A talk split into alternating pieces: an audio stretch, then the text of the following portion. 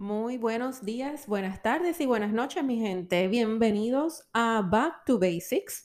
Mi nombre es Lisbel Araujo y este es el episodio número 30. Y estoy súper feliz de estar grabando ya este episodio, pues esto es algo que ha comenzado para mí como un hobby y poco a poco se está convirtiendo y lo estamos llevando a otra cosa. Así que muy contenta por eso. Dicho esto, hoy vamos a estar hablando sobre cómo vamos a prepararnos para estos gastos no recurrentes.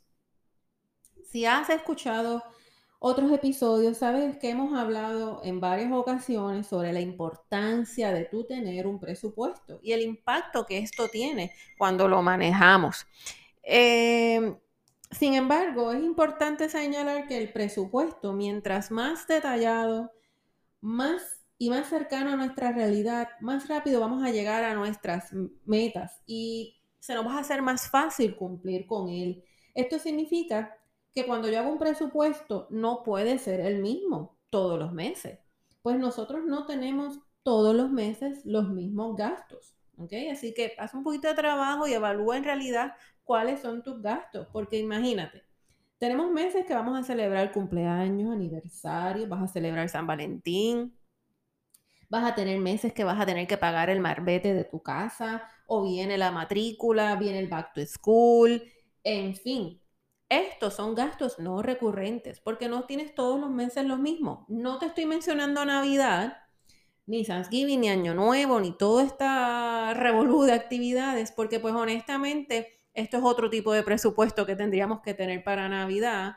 Eh, sí te adelanto y que estés pendiente a, los, a nuestros podcasts porque Em, evalúa cómo te fue en esta Navidad, COVID o no COVID.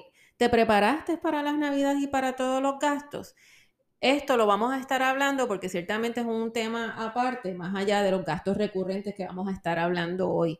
No dejes de que las navidades te, te dejen wallet vacío. Vamos a prepararnos mejor para eso. Y ahora precisamente es el momento para hacer todo este análisis para que el 2021 estemos mucho mejor preparados.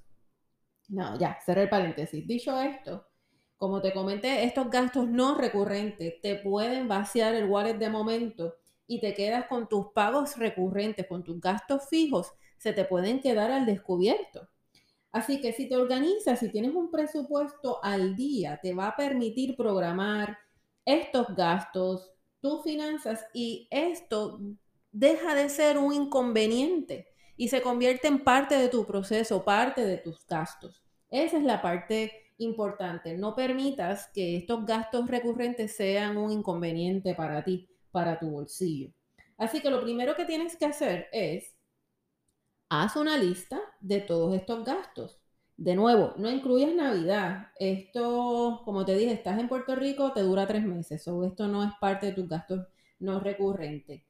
Tienes que hacer una lista de todos estos gastos. Una vez los tienes, vas a poner cuánto es la cantidad que necesitas para cada una de estas actividades y las actividades las tienes que tener organizadas por fecha.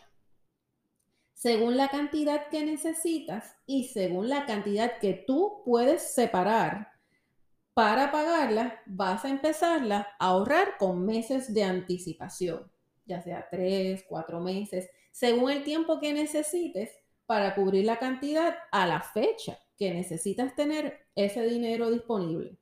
Por ejemplo, y te voy a dar uno súper sencillo para que sea bien fácil. Vamos a pensar que en marzo, marzo 2021, tú necesitas 75 dólares. Eh, y tienes la capacidad de separar 25 dólares mensuales. Pues, ¿qué vas a hacer? Enero 25, febrero 25 y marzo 25. Cuando sea la fecha en marzo que tienes que pagar, ya tienes los 75 dólares. Créeme, es mucho más fácil y un mayor alivio a tu bolsillo el que sacaste 25 en 25 en vez de sacar los 75 de cantazo. Imagínate cuando son cantidades más grandes, el que vayas separando ese dinero 3, 4, 5, 6 meses, dependiendo de lo que sea, antes de tiempo, va a ser mucho mejor. Eh, De nuevo, esto es un ejemplo sencillo, pero es para que tengas una idea de cómo funciona. ¿ok? De nuevo, estamos cerquita del 2021. Te invito a que hagas la prueba este nuevo año, planificando estos gastos no recurrentes, pero que muchos son necesarios, son parte de, y no te puedes escapar de ellos, es la realidad. Así que qué mejor hacerlo de una forma que no sea un inconveniente, que no sea un estrés, que no sea una carga, que sea una pelea.